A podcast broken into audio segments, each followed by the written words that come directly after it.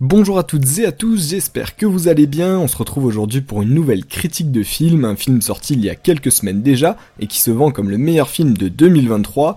Oui, c'est osé, un film au casting 5 étoiles et à la réalisation totalement folle. Avant de commencer, n'hésitez pas à vous abonner. Allez, c'est parti, on parle de Babylone. Je crois que ce que nous faisons ici à Hollywood est du grand art. C'est...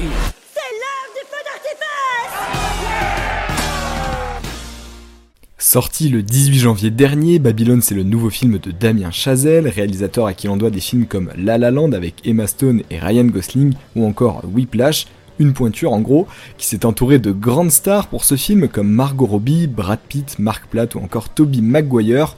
Pour l'instant, sur le papier, ça sent plutôt bon, et pour l'histoire, on se retrouve en plein Hollywood dans les années 1930 pour y suivre l'évolution du cinéma, du passage au son, en passant par le passage à la couleur, une époque dingue avec beaucoup d'abus, et un mot pour la caractériser, décadence. Le film met en scène différents personnages, une star montante, un acteur renommé qui essaie de suivre la modernité et plein d'autres. Et si vous trouvez que dans le scénario ça part déjà dans tous les sens, alors attendez de voir la suite avec ma critique. Si tu pouvais aller n'importe où dans le monde, où est-ce que tu irais? Je veux faire partie de quelque chose de plus grand. Ouais. Ça tourne Quelque chose qui dure, qui a du sens Tradition l'oblige, je vais commencer par les points positifs du film, un film qui a beaucoup divisé les critiques et qui a malheureusement déçu au box-office, surtout américain. Pour ma part, j'ai juste adoré, le scénario est complexe parce qu'on suit plusieurs personnages d'univers différents qui se rencontrent, puis font route séparée, puis se re-rencontrent, etc. On a l'apparition de nouveaux personnages, disparition d'autres, Complexe donc, mais on comprend tout, et ça c'est grâce à l'excellente réalisation de Damien Chazelle. Il prend beaucoup de risques en essayant de casser les codes du cinéma, et c'est ce qui m'a séduit. On a des scènes longues, avec même parfois un silence euh, dans la salle pendant plusieurs secondes, mais on décroche pas, au contraire, là où un film banal a souvent des scènes qui se coupent euh, dès que la phrase est finie ou dès que la scène est finie, ce film, lui, joue avec la longueur, ce qui crée euh, clairement une attirance et un décalage, un petit sentiment de malaise, mais qui nous force à regarder le film. À ça, on peut quand même rajouter un montage du film qui est surprenant. On enchaîne phase d'action, de romance, de tristesse sans transition. Et pour continuer sur la réalisation, les plans de caméra, eux, sont osés et accentuent ce sentiment de nouveauté qui fait du bien et qui montre qu'il y a un risque réel qui est pris et cette volonté de casser les codes, comme je le disais. Des points positifs, j'en ai plein d'autres. L'immersion dans les années 30 euh, aux États-Unis est totale. On est plongé dedans grâce aux costumes, aux décors, au dialogue, à des scènes de décadence totale, et notamment la scène d'introduction qui dure 10-15 minutes, qui montre vraiment euh, bah, l'époque que c'était et qui nous donne un aperçu de la frénésie liée au cinéma. Et bien sûr, on peut dire merci aux acteurs tous à la hauteur de leur statut, Brad Pitt toujours aussi classe et plein de nuances, Margot Robbie qui incarne toujours aussi bien le passage de la folie au désespoir, et un Toby Maguire qui même s'il n'est pas présent très longtemps et qu'il a que quelques scènes, nous offre une masterclass de jeu d'acteur, de la folie c'est pas un rôle qui joue très souvent, nous on est plutôt habitué à son rôle de Spider-Man, par exemple dans la trilogie de Sam Raimi ou récemment dans Spider-Man No Way Home, mais là c'est un tout autre registre et c'est juste excellent.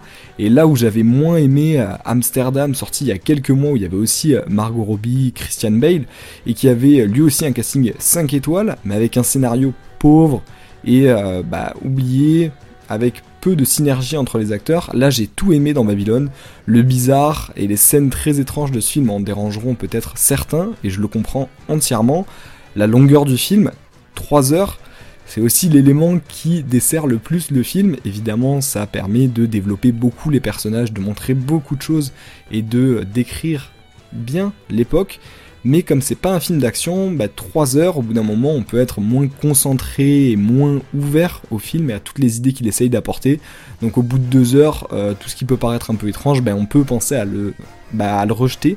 Et c'est dommage, donc il faut euh, essayer de suivre jusqu'au bout je me suis demandé dans quel genre on pourrait classer ce film, et c'est beaucoup de choses en fait. Un drame, ça essaye de nous tirer des larmes, une comédie avec des scènes vraiment drôles, des scènes qui sont très longues et avec un rythme qui est vraiment euh, bien amené, et c'est ce rythme qui fait que le film, on essaye de le suivre, et surtout, je pense que s'il y avait un élément qui caractérisait ce, film, un genre, c'est le film de vie, comme les, euh, par exemple, le film de, de Quentin Tarantino, Once Upon a Time in Hollywood, Euh, Babylone, c'est un film où on suit la vie de personnages sans gros fil conducteur et juste on prend du plaisir en tant que vrai spectateur. On n'est pas forcément impliqué dans l'histoire et on est assis devant le film et on voit tout ce qui se passe et en plus ça nous apprend beaucoup de choses euh, sur comment était perçu le cinéma à l'époque, comment ça s'est développé, c'était vraiment dans le grand boom d'Hollywood et ça c'est vraiment super intéressant. En bref, un film que j'ai adoré et que je recommande à 100% pour tout le public. Quand je suis arrivé à Los Angeles, Ton visage est tatoué sur mon dos. il y avait marqué sur toutes les portes interdit aux acteurs et aux chiens. Pour l'anecdote, si vous voyez, vous avez vu le film, vous verrez une scène de baiser entre Brad Pitt et Margot Robbie. Et ben, à l'origine, dans le premier scénario, cette scène, elle n'était pas prévue dans le film. C'est l'actrice Darley Quinn, Margot Robbie, qui a demandé au réalisateur et au scénariste à rajouter cette scène pour pouvoir embrasser Brad Pitt, elle qui est très fan de lui, bah, comme nous tous hein, finalement, et qui en gros a dit bah moi je veux embrasser Brad Pitt, c'est Brad Pitt, alors qu'elle a un mari, hein. c'était vraiment quelque chose qui lui tenait à cœur, et franchement qui n'aurait pas demandé pareil? Et sur cette anecdote assez drôle se termine ma critique du film Babylone, un chef-d'œuvre d'un réalisateur qui déclare sa flamme ouvertement au 7ème art. J'ai prévu d'aller bientôt voir The Fablesman de Steven Spielberg qui se rapproche de cette thématique de l'histoire du cinéma et d'un grand réalisateur un film de cinéma qui parle de cinéma, c'est ça que j'aime, et j'espère que c'est ça que vous aimez aussi, n'hésitez pas à vous abonner, et je vous dis à bientôt, et portez-vous bien.